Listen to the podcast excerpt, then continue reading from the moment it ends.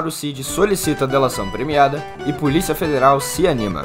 Pela primeira vez em quatro anos, 7 de setembro passa sem ameaças à democracia. E mini reforma ministerial não basta para saciar o apetite do Centrão. Bom dia, boa tarde ou boa noite, sejam bem-vindos, seja bem-vinda. Vocês ainda se lembram de mim? Eu sou Olavo Davi e estava curtindo um tempinho de férias, pernas pro ar, mas agora eu voltei. E voltei para dizer a vocês que nessa sexta, 8 de setembro, a gente consegue ver um país realmente diferente do que foi nos últimos 4 ou 5 anos. Posso te mostrar rapidinho no pé do vidro?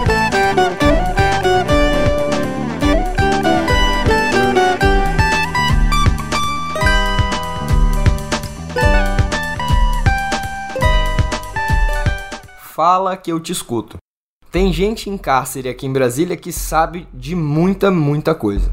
Preso em 3 de maio por uma operação que investiga fraude em cartões de vacinação, vejam só, o tenente-coronel Mauro Cid, ex-ajudante de ordens do ex-presidente Jair Bolsonaro, tá a fim de dar com a língua nos dentes. E eu torço para que reforcem sua segurança. A proposta não tem nada de nova. Cid e sua defesa já haviam sinalizado com essa, hum, essa vontade do militar. A novidade, segundo André Sadi, é que a Polícia Federal se animou com a possibilidade do que nos acostumamos a chamar de delação premiada. A decisão, no entanto, é do Ministério Público, responsável pelo indiciamento do Verde Oliva, e tudo deve ser homologado por Alexandre de Moraes, o juiz do caso.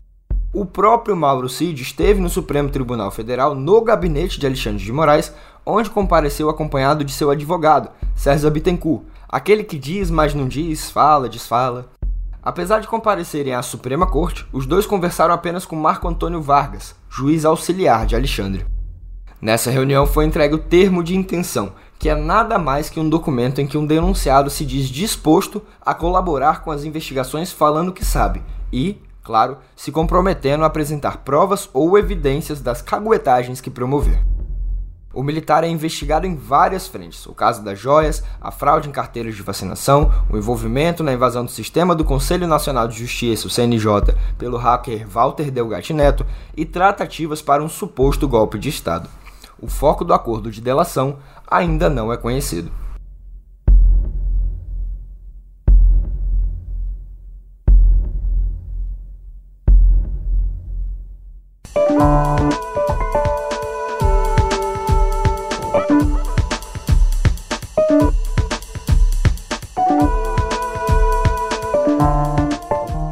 Marcelo Godoy, do Estadão, e um dos maiores especialistas em Forças Armadas dentro do jornalismo, a caserna encarou a decisão de Cid e de sua defesa como algo semelhante ao que acontecia com a Lava Jato na década passada. A diferença, entretanto, é que muitas das prisões promovidas pela operação de Deltan Dallagnol, Sérgio Moro e companhia eram ilegais e diversos mecanismos semelhantes à tortura psicológica eram empregados nos investigados para que delatassem supostos mandantes de esquemas de corrupção. Em um caso revelado pela Vaza Jato, a série capitaneada pelo site The Intercept Brasil que implodiu a operação suspeita, a Força Tarefa considerava até mesmo prender familiares de investigados, familiares estes que em nada tinham a ver com os casos, para que os supostos corruptos falassem.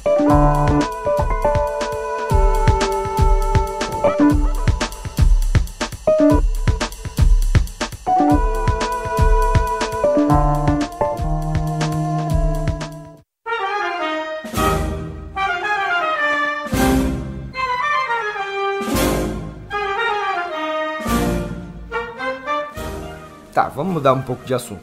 Eu não sei se vocês perceberam, mas ontem era 7 de setembro. Vocês acreditam? Por aqui, apesar dos desfiles na capital, passou quase batido. Por que será? Eu tenho uma teoria. É a primeira vez em, sei lá, 5 anos que a data da independência brasileira passa sem que haja uma ameaça de golpe, um xingamento ao microfone, um disparate nas redes, e, claro, seguida sempre de notas de repúdio estéreis no dia 8. Fato é que ontem era 7 de setembro sim, e era o primeiro do novo governo de Luiz Inácio Lula da Silva. E se passou de um jeito bem protocolar, bem formal. Lula falou à nação em um discurso de cerca de 7 minutos, no qual exaltou a retomada democrática no país e as políticas de seu governo no combate à fome, à inflação e ao isolamento internacional do Brasil durante o governo Bolsonaro. Com o tema Democracia, Soberania e União, ele tentou desvincular a comemoração de ameaças golpistas. Lula esteve acompanhado da presidente do STF, Rosa Weber. A última participação de um representante da Suprema Corte, abertamente atacada durante o governo anterior, havia sido em 2020. Também estiveram presentes o presidente do Senado, Rodrigo Pacheco, do PSD de Minas Gerais, e os chefes das três Forças Armadas. Esquecido no governo passado, o Zé Gotinha foi um dos destaques da cerimônia, rapaz, desfilando até em um caminhão do Corpo de Bombeiros.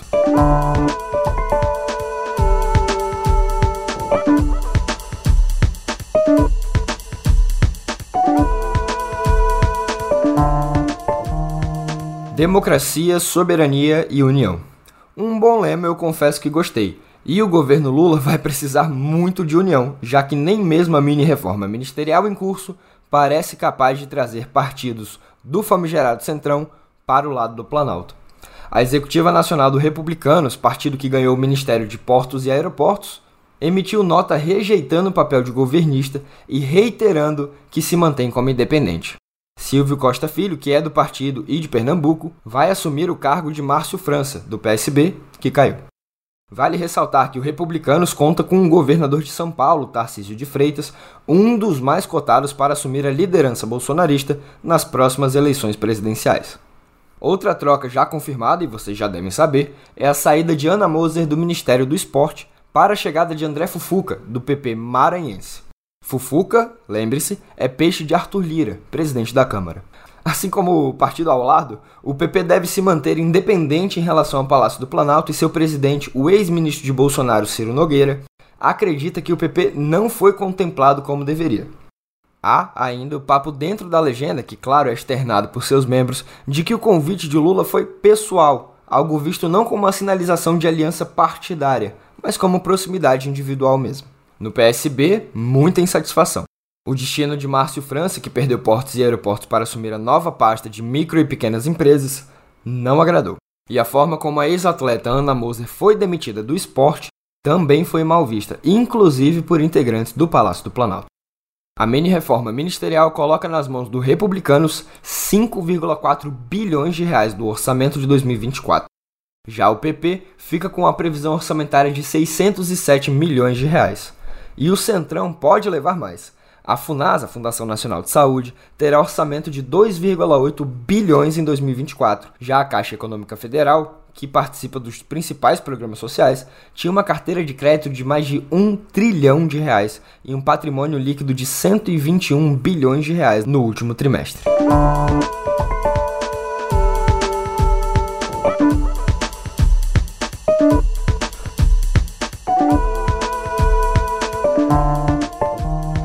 Nos últimos dias, Dias Toffoli ganhou o noticiário com a anulação das provas colhidas a partir do acordo de leniência da Odebrecht. Cercada pela Lava Jato, a companhia foi chave para a operação de Deltan e Moro. Toffoli foi além e taxou a força-tarefa de Curitiba como, aspas, um dos maiores erros judiciários da história do Brasil, Fecha aspas. Conforme Malu Gaspar, colunista de O Globo, a manobra de Toffoli, que não é das mais sutis, diga-se de passagem, serve para se desculpar com o presidente Lula. Foi Toffoli o responsável por Lula perder o velório do irmão, o Vavá, que morreu em 2019 quando o então ex, mas agora atual presidente, estava preso no Paraná. É uma pena, sinceramente, que nem todos que foram prejudicados por erros judiciais possam se tornar presidentes e contar com um pedido de desculpas por parte da cúpula judicial.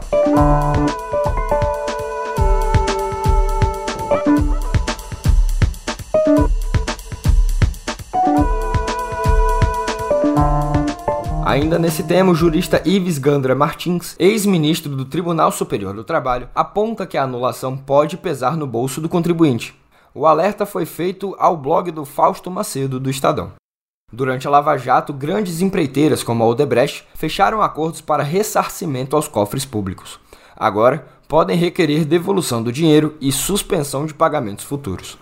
Ele também lembra que, após a sentença de Sérgio Moro no caso do Triplex, três desembargadores e ministros do Superior Tribunal de Justiça confirmaram a punição, mas nunca levantaram dúvidas sobre as provas agora declaradas imprestáveis. A Associação Nacional de Procuradores da República já afirmou que vai recorrer da decisão do ministro Dias Toffoli.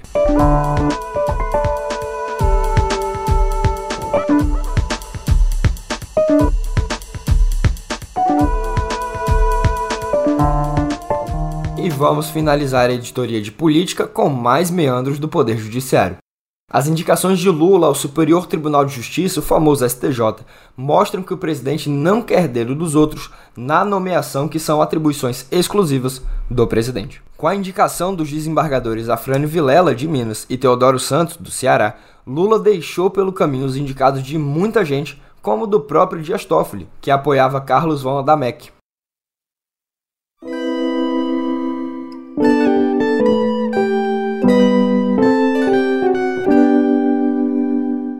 Vem cá.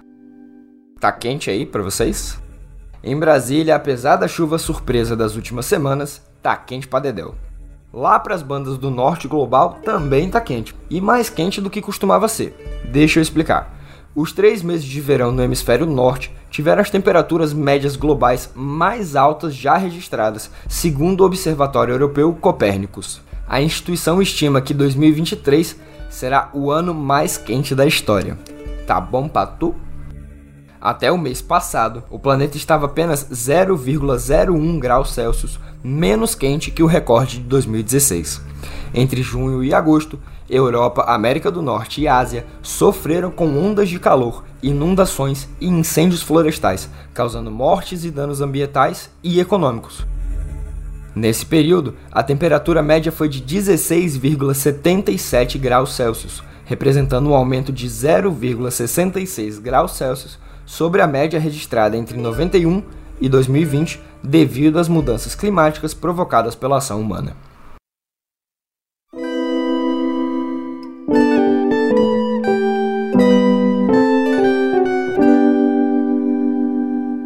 Também há tragédias climáticas e ou ambientais por aqui. E tragédia das feias.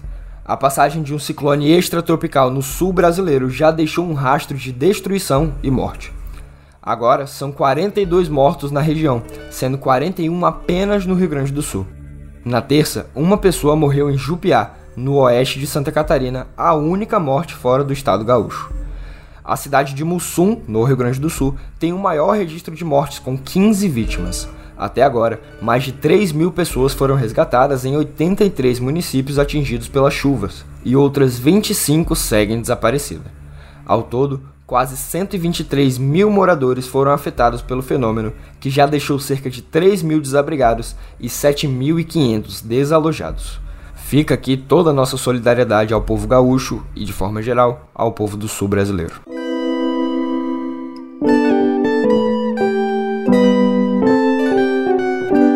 Será que conseguiremos criar vida a partir do nada? Mas preste atenção que essa notícia é bem interessante. Pesquisadores israelenses do Instituto Weizmann desenvolveram um embrião humano perfeito a partir de células-tronco, sem o uso de espermatozoides, óvulos ou útero.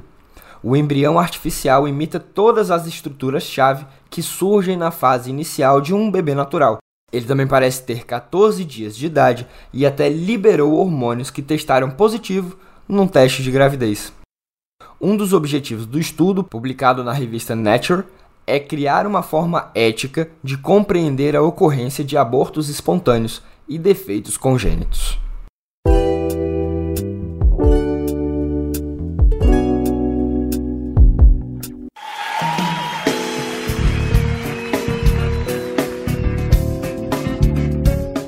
Dar uma aliviada nessa sexta-feira, né? Vamos falar de cultura?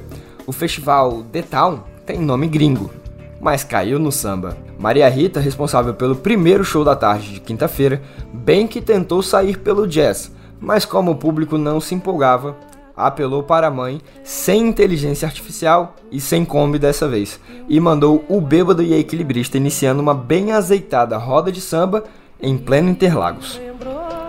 Mas a plateia realmente se empolgou com Ludmilla, que abriu o palco principal esbanjando sensualidade e coreografias, além da participação de Lulu Santos no show dela, literalmente embrulhado para presente, cantando toda forma de amor em dueto com a artista principal.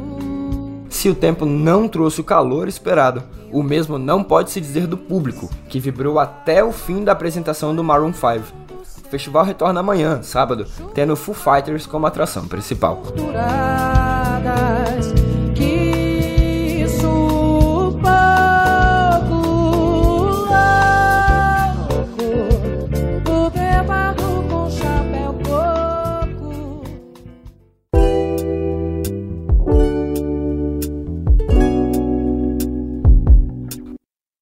Olha que denúncia, gente, que denúncia. Um dos mais acessados sites de avaliação online de filmes, o Rotten Tomatoes, pode não ser confiável. A empresa de relações públicas Bunker 15 ou Bunker 15 é acusada pela New York Magazine de pagar críticos de pouco prestígio, mas incluídos no agregador do site, para fazerem resenhas positivas de filmes mal avaliados. Caso realmente detestassem os longas que assistissem, esses críticos eram orientados a publicar as resenhas em blogs que não entravam no radar do Rotten Tomatoes, que afirma condenar a prática. Eu espero muito que isso não tenha acontecido na crítica, nas avaliações, pelo menos, do filme Noites Alienígenas brasileiro, que é sensacional e eu recomendo.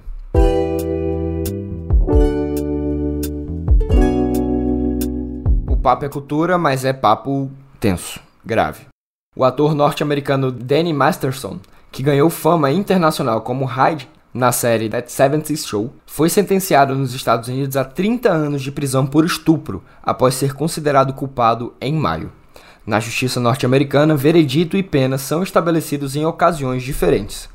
Ele era acusado de ter violentado três mulheres entre 2001 e 2003, cujas identidades foram mantidas em sigilo, claro, e o júri concluiu que havia prova suficiente nos dois últimos casos.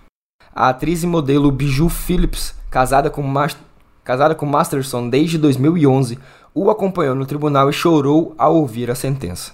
Caso não obtenha alguma progressão de pena, ele ficará preso até os 77 anos.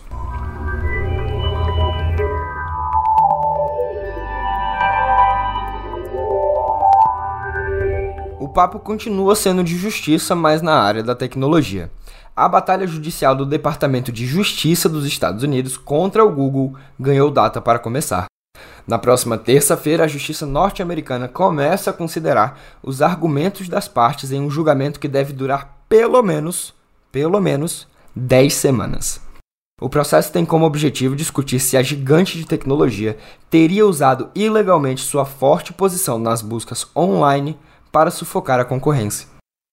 Entre as possíveis testemunhas para o caso estão o presidente executivo do Google, Sundar Pichai, bem como os executivos da Apple e de outras empresas. Dependendo do resultado do julgamento, o Google pode sofrer retaliações. Enquanto isso, o Google fez alterações em sua política. Anunciantes eleitorais serão obrigados a divulgar de forma clara e visível se seus anúncios veiculam conteúdo gerado por inteligência artificial.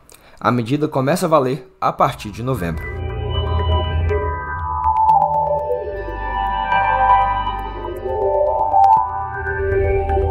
E com ares de guerra fria, a gente parte à última notícia do nosso podcast.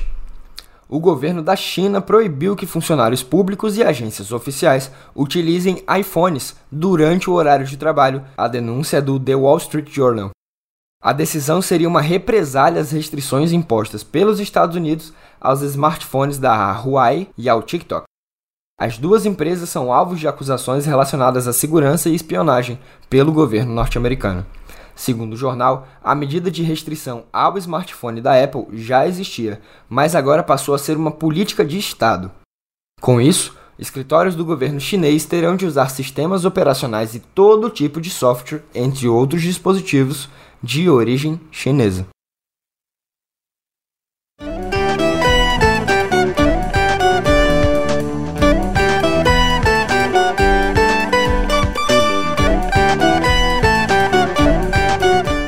A boa notícia é que o No Pé do Ouvido está em diversos agregadores de podcast, então não precisa depender só daquele da Apple, ou só da Deezer, ou só do Spotify se você estiver na China, não é mesmo? A má notícia é que o programa de hoje está chegando ao fim. Vocês estavam com saudade de mim? Falem a verdade. Se sim, aproveitem e me sigam lá nas redes, arroba Outrolavo em qualquer lugar. Para ficar ligado em tudo que publicamos aqui no canal Meio, arroba canal Meio. E para alegar sua vida, um decreto. Sexto. Até.